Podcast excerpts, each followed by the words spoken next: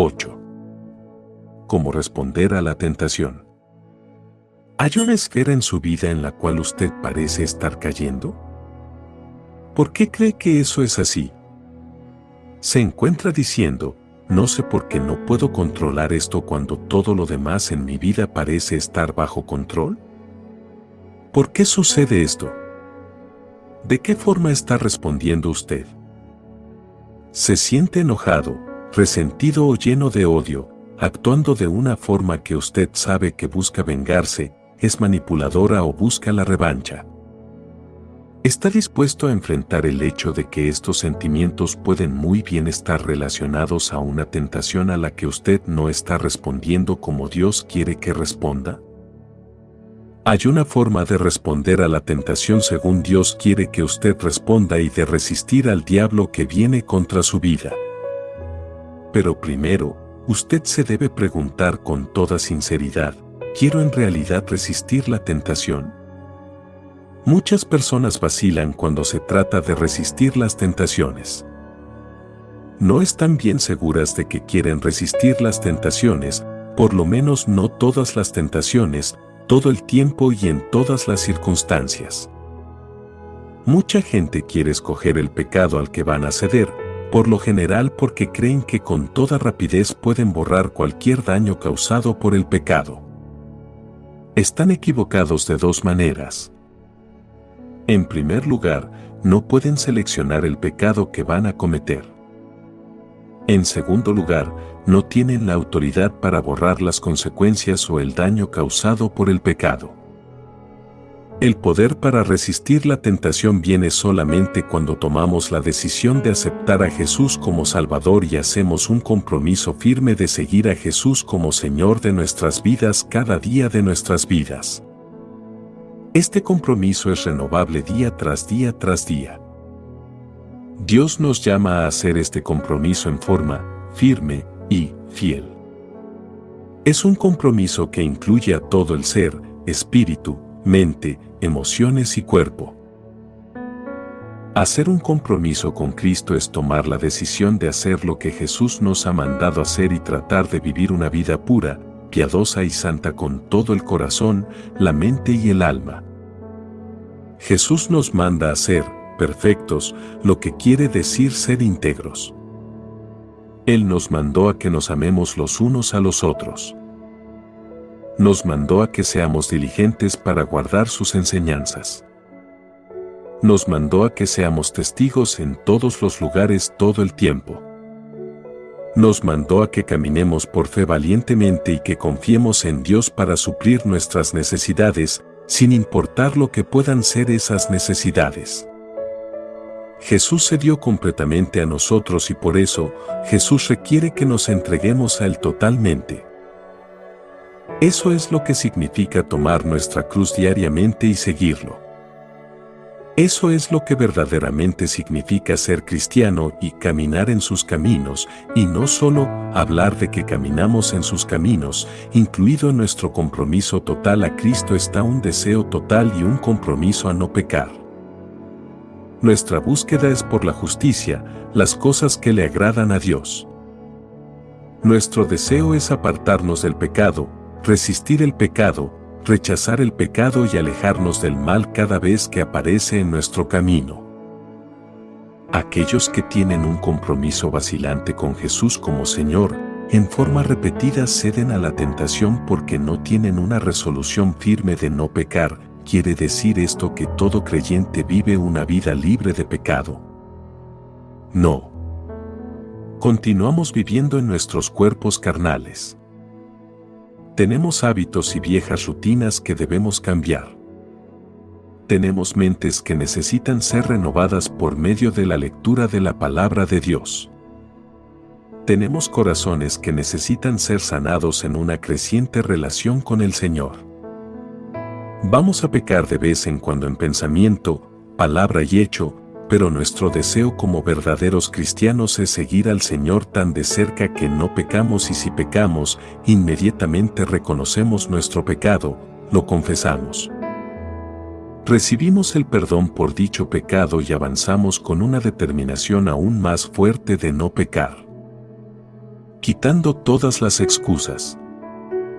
¿Qué sucede cuando la gente siente tentación? ¿Por qué cede la gente? Creo que la mayor parte de la gente que cede a la tentación ofrece una de estas cinco excusas. Excusa número uno, alguien me lo hizo hacer. La persona que da esta excusa está culpando a otros en lugar de tomar la responsabilidad total de sus propias decisiones, elecciones y comportamiento. El primer hombre que fue creado tomó esta táctica. Después de haber comido del fruto prohibido del árbol de la ciencia del bien y del mal, Adán le dijo a Dios, la mujer que me diste por compañera me dio del árbol, y yo comí, Génesis 3:12. Esa excusa no justificó las acciones de Adán en aquel entonces y no justifica que cedamos a la tentación hoy. Aún así, mucha gente trata una y otra vez de decir, mi familia me convenció en cuanto a esto. Mis compañeros de trabajo lo estaban haciendo. La forma en que fui criado no me proveyó la fuerza para resistir esta tentación. Mis circunstancias se dieron para ceder a esta tentación, nadie fuerza a nadie para ceder a una tentación. Una persona tal vez lo atraiga, lo aliente o lo invite para que peque con ella, pero esa persona no puede causar que usted participe en comportamiento pecaminoso. Usted debe tomar la responsabilidad por su comportamiento pecaminoso. Lea lo que dice la palabra de Dios en cuanto a esto, Hijo mío, si los pecadores te quisieren engañar, no consientas. Si dijeren, ven con nosotros, pongamos acechanzas para derramar sangre, acechemos sin motivo al inocente, los tragaremos vivos como el Seol, y enteros como los que caen en un abismo, hallaremos riquezas de toda clase, llenaremos nuestras casas de despojos. Echa tu suerte entre nosotros, tengamos todos una bolsa.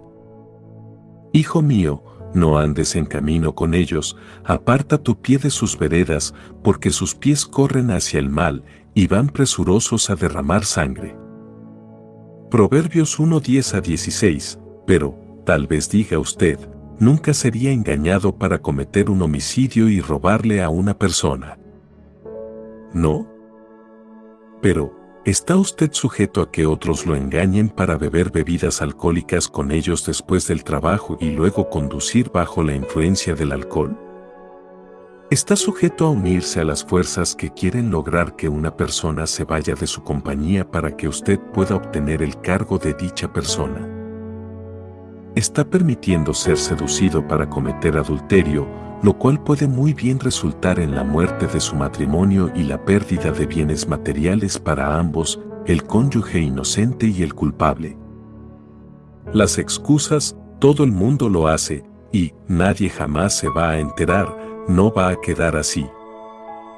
Los que están en una posición firme con Dios no están cometiendo el pecado que usted se siente tentado a cometer y alguien se va a enterar de lo que usted ha hecho, su nombre es Jesucristo. Excusa número 2. Dios me lo hizo hacer. Lo que la persona que ofrece esta excusa cree, en esencia es, Dios podría haber impedido que esta tentación llegara a mi vida. Por lo tanto, Dios envió la tentación.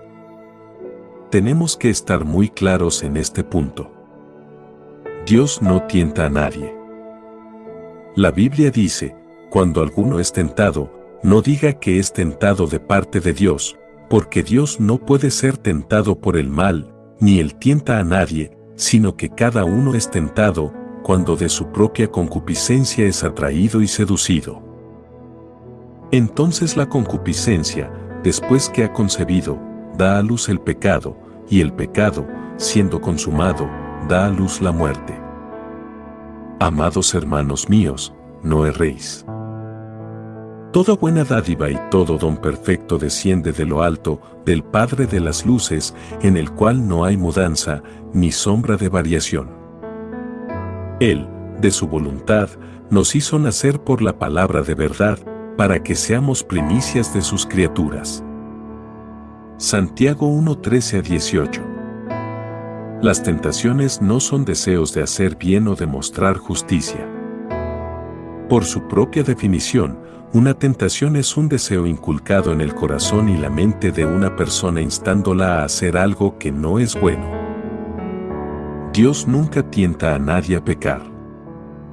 Una persona que cree que Dios pone las tentaciones, también debe creer que Dios se deleita en colocar a las personas en lugares donde van a fracasar, en otras palabras, esa persona cree que Dios les hace trampas a las personas para incitarlas a que hagan cosas malas lo que le causa a él diversión cuando las castiga. Nada podría estar más lejos de la verdad. El pasaje del libro de Santiago deja bien claro que somos tentados cuando nos permitimos a nosotros mismos ser llevados por nuestros propios deseos. Algunas personas creen que está bien usar medios negativos y son métodos rápidos para lograr metas positivas. En otras palabras, Podría estar bien robar de una compañía que produce un producto malo si eso trajera la caída de esa compañía, o si el dinero es colocado en programas que ayudan a los que han sido perjudicados por la compañía. Esa no es la forma en que opera Dios. Dios nunca guía a nadie a usar un método impío para lograr una meta divina. De nuevo, las escrituras dejan esto bien claro. En Dios no hay mudanza ni sombra de variación y toda buena dádiva y todo don perfecto viene de Él. Dios nos guía, por la palabra de verdad, no por triquiñuelas, mentiras, manipulación o métodos pecaminosos. Excusa número 3. Dios sabe que soy débil. La persona que usa esta excusa tal vez no culpe a Dios por enviar la tentación, pero culpa a Dios por su propia inhabilidad de decir no a dicha tentación. Esta forma de razonamiento funciona más o menos así, Dios me hizo de esta manera. Él sabe que soy débil en esta esfera. Él podría haber evitado que esta tentación llegara a mi vida. La verdad es que la persona que usa esta excusa no le pidió ayuda a Dios. Todos tenemos debilidades y defectos. Los defectos no son excusas para pecar, sino razones para buscar la ayuda de Dios en todas las cosas y en todos los momentos. Es en el punto en que somos débiles en el cual debemos llegar a ser más dependientes en Dios. Y las buenas noticias de la Biblia son, Dios nos va a ayudar a resistir, o Él nos va a mandar una forma de escapar de la tentación. La Biblia dice, Fiel es Dios, que no os dejará ser tentados más de lo que podéis resistir, sino que dará también juntamente con la tentación la salida, para que podáis soportar. Primera de Corintios 10:13. Cuando se trata de una tentación, cada uno de nosotros tiene el poder de la elección, podemos decir sí o no. Cuanto más nos sintamos impulsados a ceder a una tentación, tanto más necesitamos volvernos al Señor y clamar, ayúdame. Él proveerá la fuerza que no tenemos. Si nosotros usamos nuestro libre albedrío para pedirle ayuda a Dios, Él suplirá el poder, y eso, amigos míos, es verdadera fuerza de voluntad. Es nuestra voluntad más su poder lo que nos da la habilidad duradera de decirle no a la tentación, sin importar lo fuertes o frecuentes que sean las tentaciones. Dios nos asegura, invócame en el día de la angustia, te libraré, y tú me honrarás, Salmo 50:15. Excusa número 4, esto es diferente. La persona que usa esta excusa cree que está siendo tentada de una forma inusual, por lo tanto, las reglas normales y los mandamientos de la Biblia no se aplican a él o ella. La persona cree que está justificada porque la tentación le cayó de pronto, sin aviso, o era algo que nunca había experimentado antes. Es posible que vea la tentación como algo que le es enviado porque de alguna manera es una persona especial, ya sea especialmente marcada por Dios y por lo tanto, más allá de los mandamientos que se aplican a todas las otras personas, o especialmente marcada por el diablo y por lo tanto, más allá del ámbito del poder protector de Dios. Algunas veces la gente dice, no conozco a nadie que haya enfrentado esto. O dicen, no parecía un pecado en ese momento. La persona me dijo que lo que yo estaba haciendo era permisible y aún deseable ante los ojos de Dios. A menudo la gente aún dice, la persona que me sedujo con esto me dijo que estaba, él o ella, haciendo la voluntad de Dios o que esto era para mi bien. La Biblia advierte, el que piensa estar firme, mire que no caiga, Primera de Corintios 10:12. En otras palabras, nunca piense que usted está más allá de las reglas de la Biblia o de que tiene la habilidad en sí mismo de determinar el bien y el mal aparte de la palabra de Dios. Ni siquiera piense que está más allá de ser tentado o engañado para hacer algo malo. La Biblia también dice, no nos ha sobrevenido ninguna tentación que no sea humana, Primera de Corintios 10:13. No hay tentaciones nuevas. Lo que el diablo le envía a usted, ha enviado a innumerables personas por todo el mundo, ahora y a través de las épocas pasadas. Excusa número 5, lo he pensado, así que también lo hago. Una de las mentiras del diablo es que pensar en algo malo es lo mismo que hacerlo. Eso simplemente no es la verdad de Dios. Hay una enorme diferencia entre pensar un mal pensamiento y cometer un pecado. Pero, tal vez diga usted, por ejemplo, Jesús enseñó que cualquiera que mira a una mujer para codiciarla ya ha cometido adulterio en su corazón. Eso es verdad, la persona que codicia está considerando el adulterio en su corazón, está en una cuesta abajo resbalosa. No ha pensado solamente un mal pensamiento, sino que ha dejado que ese pensamiento se convirtiera en total lujuria. Si no reconoce lo que está haciendo y le pone fin a eso con la ayuda de Dios, finalmente va a actuar sobre sus fantasías. La gente con la cual Jesús hablaba creían que no importaba lo que una persona pensaba o sentía, que solamente importaba lo que la persona hacía. Jesús les dijo, lo que ustedes piensan y sienten tiene mucha importancia, porque lo que ustedes piensan y sienten determinará lo que hacen. La lujuria que se permite en la mente y el corazón de una persona producirá comportamientos de adulterio. Dejen su lujuria y así no van a cometer adulterio. No hay nadie que pueda evitar un pensamiento negativo, malo o pecaminoso de vez en cuando. Los pensamientos nos llegan. Los buenos pensamientos son los que deben dejarse en la mente para que echen raíces. Los pensamientos negativos, malos y pecaminosos deben ser rechazados inmediatamente. No entretenga ningún pensamiento relacionado al pecado. Si usted entretiene un pensamiento pecaminoso por el tiempo suficiente, va a resultar en un comportamiento. Aprenda a resistir. Resistir la tentación es un proceso que se aprende. Si usted es tentado en forma repetida en una esfera particular de su vida, lo animo a que vaya a alguien que usted sepa que ha sido tentado también en esa esfera y que ha respondido con éxito resistiendo la tentación y rehusándose a ceder a ella. Pídale a la persona que lo aconseje y le diga la forma en que Dios lo ayudó. Aprenda de la experiencia de dicha persona. Pero, tal vez usted diga, ¿qué pasa si no conozco a nadie que ha resistido la tentación exitosamente? Todos tenemos el ejemplo de Jesús, quien fue tentado de formas mucho más fuertes que cualquier ser humano haya sido o será tentado.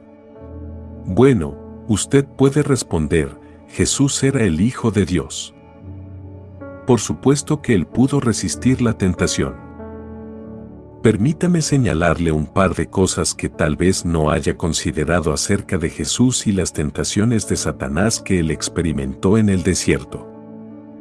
Vea Mateo 4.1 a 11 y Lucas 4.1 a 13. Primero, Jesús era completamente humano. Él tenía necesidades físicas y emocionales como un ser humano. Él no tenía las necesidades espirituales que tienen los seres humanos, él ya conocía el amor de Dios, no tenía necesidad de perdón porque nunca había pecado. Sabía con seguridad total que regresaría al cielo y él tenía la presencia y el poder de Dios morando y funcionando en su vida en todo momento. Aun con esas necesidades suplidas, Jesús tenía necesidad de comida, agua, aire, seguridad y habitación. Tenía necesidades de compañerismo humano y sabía que el éxito de su misión divina significaba que debía tener cierto grado de aceptación y de nivel de cumplimiento de su divino propósito para llevar a cabo todo lo que se le había asignado que hiciera en la tierra. Segundo, Jesús fue perfecto en su humanidad en formas en que nosotros no lo somos. Nosotros nacimos con una naturaleza pecaminosa. Jesús no. Eso hizo que la tentación del diablo le fuera más dolorosa que lo que son las tentaciones para nosotros. ¿Cómo puede ser? Porque había más en juego. Recuerde que una tentación es una seducción para usar los dones que Dios nos ha dado para satisfacer los deseos y los impulsos que Dios nos ha dado pero de una forma mala, que no sigue los mandamientos de Dios o cuando es el tiempo equivocado. Jesús quería cumplir su deseo e impulso divino de ganar tantas personas como le fuera posible para que volvieran al Padre en el menor tiempo posible. Sus metas eran absolutas y perfectas. Nadie jamás ha tenido tales metas o ha sido dotado de los dones para lograr dichas metas. Jesús sentía una compasión muy grande por la humanidad pecaminosa. Quería que la gente fuese liberada de todo lo que la tenía esclavizada, física, emocional, mental y espiritualmente. Su compasión era más grande que la compasión de ninguna otra persona en la historia. Nada ha tenido jamás tal amor perfecto y absoluto. El diablo vino a Jesús justo después de que Dios el Padre y Juan el Bautista le habían afirmado que Él era el amado Hijo de Dios. El diablo comenzó sus tentaciones con la palabra condicional sí. Él intentó proyectar dudas en lo que Jesús había escuchado de Dios el Padre y del hombre más justo del mundo aparte de Jesús. El diablo atacó a Jesús en el mismo centro de su identidad, su fortaleza. El diablo siempre va a atacar a quien es usted en Jesucristo y lo que usted ha sido dotado para hacer, en ambos, los dones naturales y los dones espirituales. Él le va a decir cosas tales como, ¿eres en realidad creyente? Si eres en realidad creyente, no harías eso. Si eres en realidad creyente, deberías poder hacer esto. Si en verdad tienes ese don de Dios, deberías ser capaz de hacer. El diablo intenta llamarnos la atención en cuanto a nuestra relación con Dios y sus dones de identidad en Jesucristo.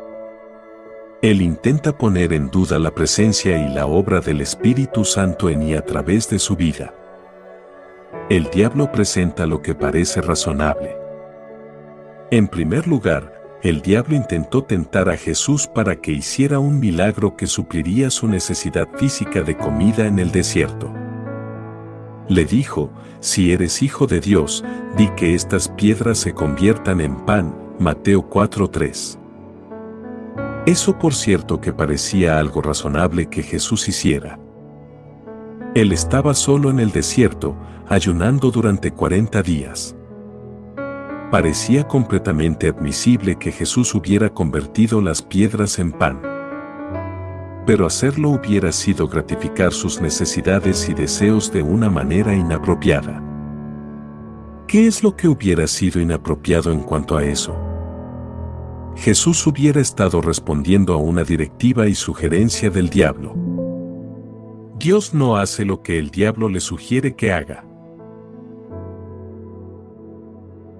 El diablo ofrece métodos cuestionables.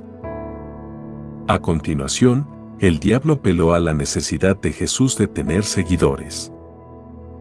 El diablo tentó a Jesús para que se tirara abajo desde el pináculo del templo para atraer atención hacia sí mismo al hacer un milagro muy grande que atraería la atención y la imaginación de todo el mundo. Esta tentación presentó una metodología cuestionable. El diablo estaba apelando a Jesús para que cumpliera su propósito en la tierra por medio de ciertos medios que serían rápidos, llamativos e irrefutables. Sin embargo, esa metodología no cumplía lo que decían las escrituras. No era la forma de Dios de proveer expiación por los pecados de todo el mundo. La metodología de Dios requería la muerte de Jesús en una cruz. Aquí hay otro punto que es importante que usted considere. Cuando el diablo le presentó esta tentación a Jesús, él arrojó un par de versículos bíblicos para tratar de convencer a Jesús de que era un buen método para que él lo usara. El diablo le dijo, escrito está, a sus ángeles mandará acerca de ti, en sus manos te sostendrán, para que no tropieces con tu pie en piedra. Mateo 4:6.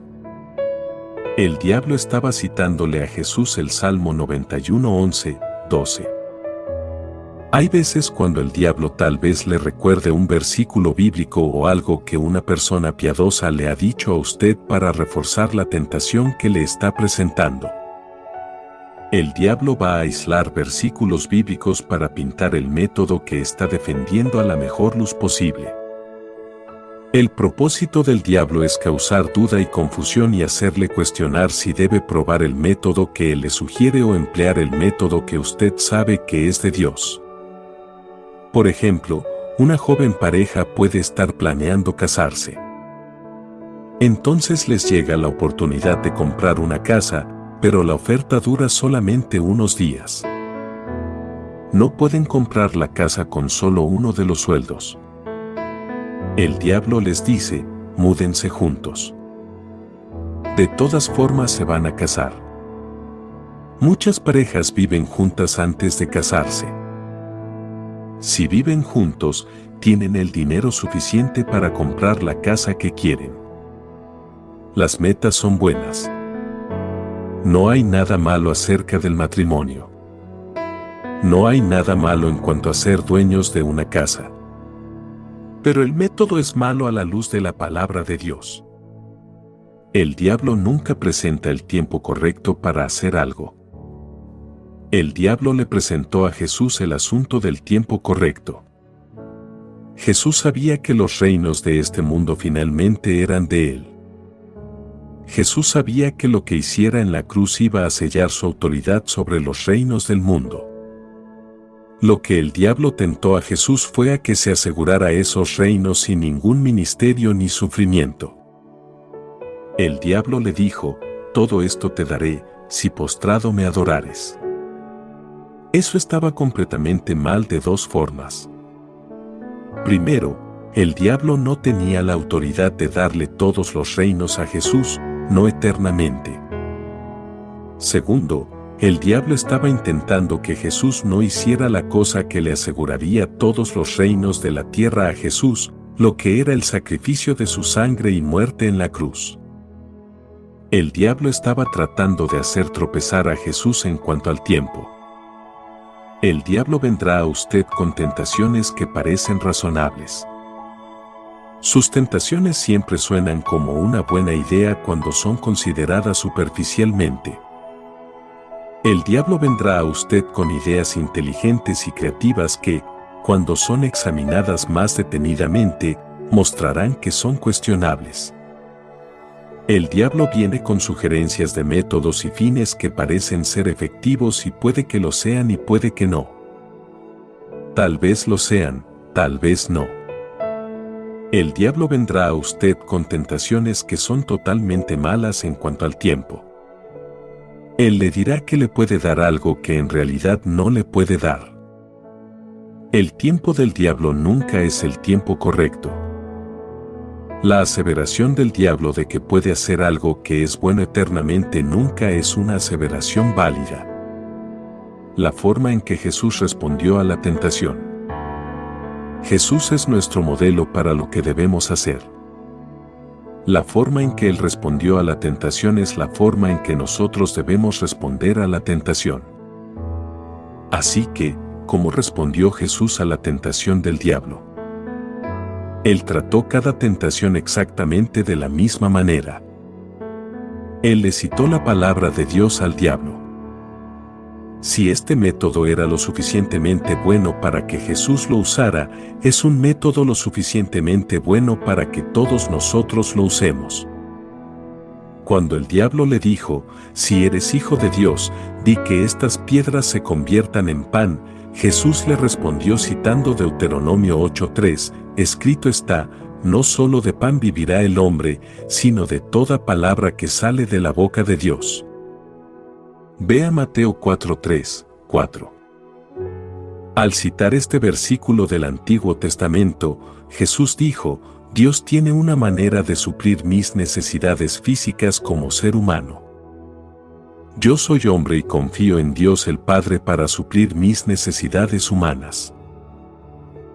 Cuando el diablo le dijo, échate abajo, del pináculo del templo, Jesús le respondió citando Deuteronomio 6:16, escrito está también, no tentarás al Señor tu Dios. Ve a Mateo 4:6, 7.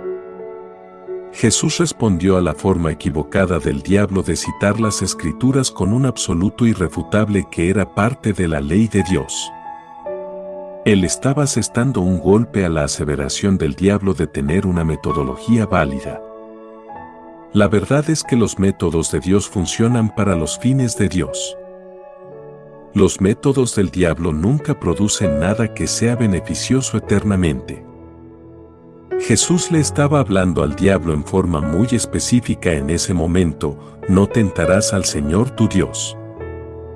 El diablo no tenía autoridad alguna dada por Dios para tentar a Jesús usando este método. Cuando el diablo le ofreció a Jesús todos los reinos de este mundo y su gloria, Jesús le respondió, Vete, Satanás, porque escrito está, al Señor tu Dios adorarás, y a Él solo servirás. Mateo 4:10. De nuevo Jesús estaba citando del Antiguo Testamento, esta vez era Deuteronomio 6:13. Jesús echó al diablo de su presencia recordándole que él estaba bajo las órdenes de Dios el Padre para adorar solamente a Dios y servirle solamente a Él. El diablo era el que necesitaba adorar y servir a Jesús. El patrón de nuestra respuesta. ¿Qué significa esto para nosotros?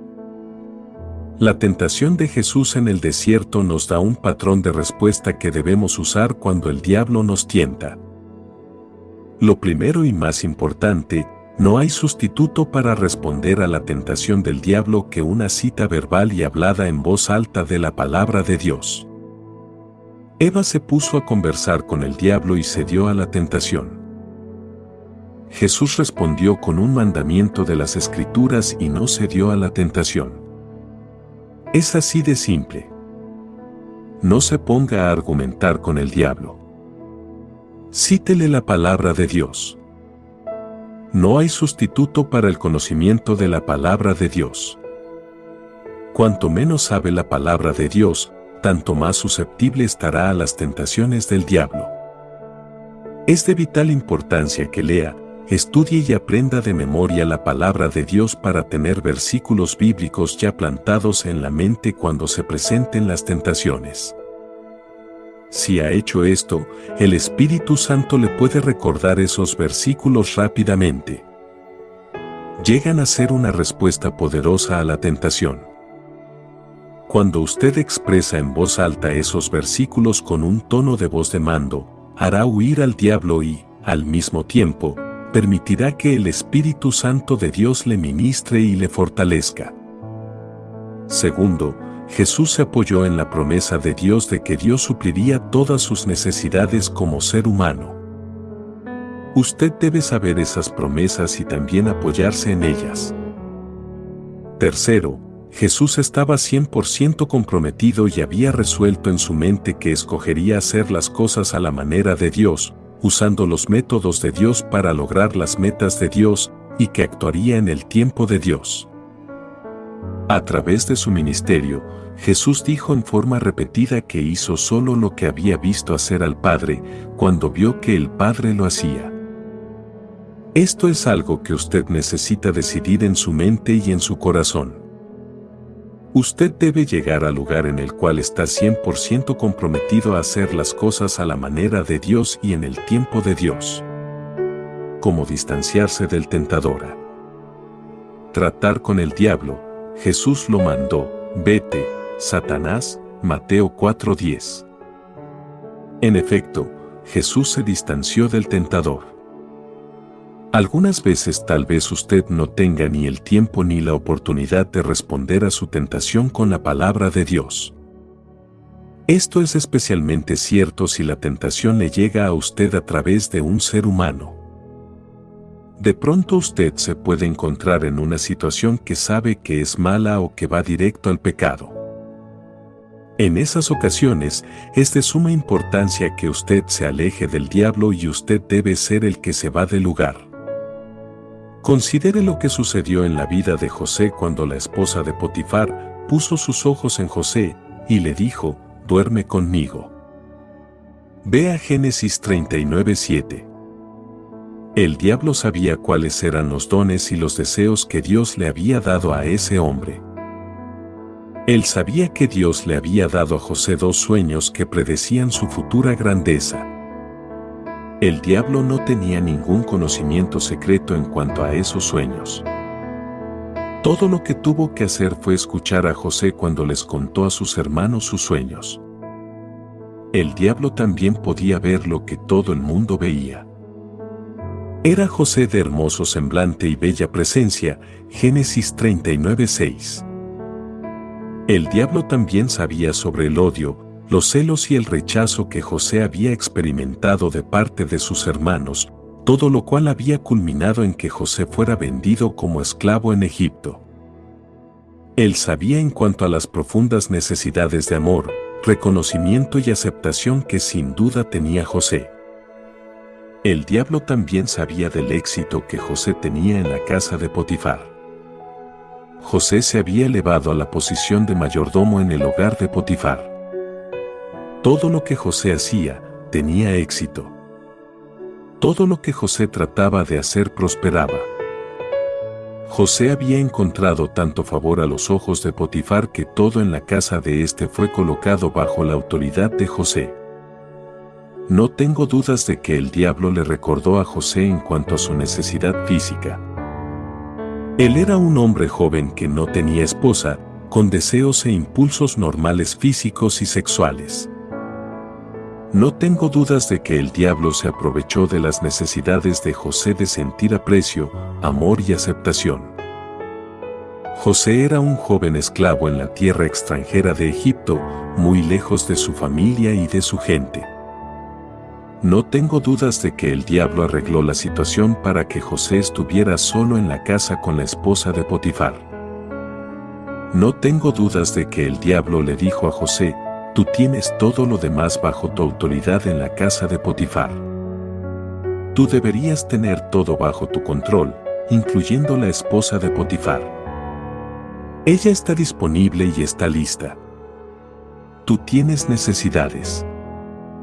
Aprovecha el momento. Nadie jamás lo sabrá. El diablo estaba tratando de lograr que José usara las habilidades que Dios le había dado para suplir los deseos que Dios le había dado de una forma incorrecta en ese mismo momento.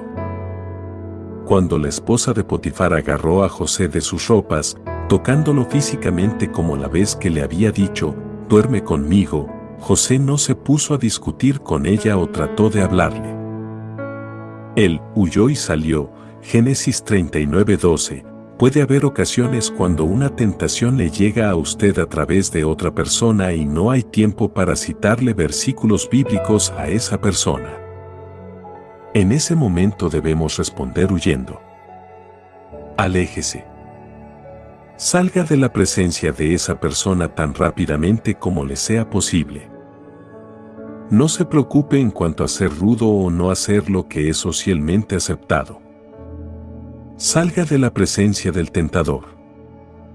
Si usted no puede enviar a esa persona lejos resistiéndola o citándole versículos bíblicos, entonces aléjese de ella físicamente lo más rápidamente que pueda. El mejor momento para decirle no a una tentación. El mejor momento para decirle no a una tentación es inmediatamente. No espere a que la tentación vuelva otra vez. No será una tentación con la actitud de, voy a probar esto solo una vez. La próxima vez diré no. Dios nos advierte en cuanto a los peligros y las consecuencias de ceder a la tentación. Nos advierte en su palabra. Nos advierte por medio de personas piadosas. Nos advierte por medio de ejemplos de personas o por medio de experiencias en nuestras vidas. No pase por alto las advertencias de Dios. Sansón las pasó por alto. Sansón tenía debilidad en lo referente a las mujeres filisteas. No sé con exactitud lo que era en cuanto a ellas que le atraía a Sansón, la Biblia no nos lo dice. Sansón fue a una ciudad, Timnat, y allí vio a una mujer filistea. Regresó a su hogar y les dijo a su padre y a su madre, yo he visto en Timnat a una mujer de las hijas de los filisteos, os ruego que me la toméis por mujer.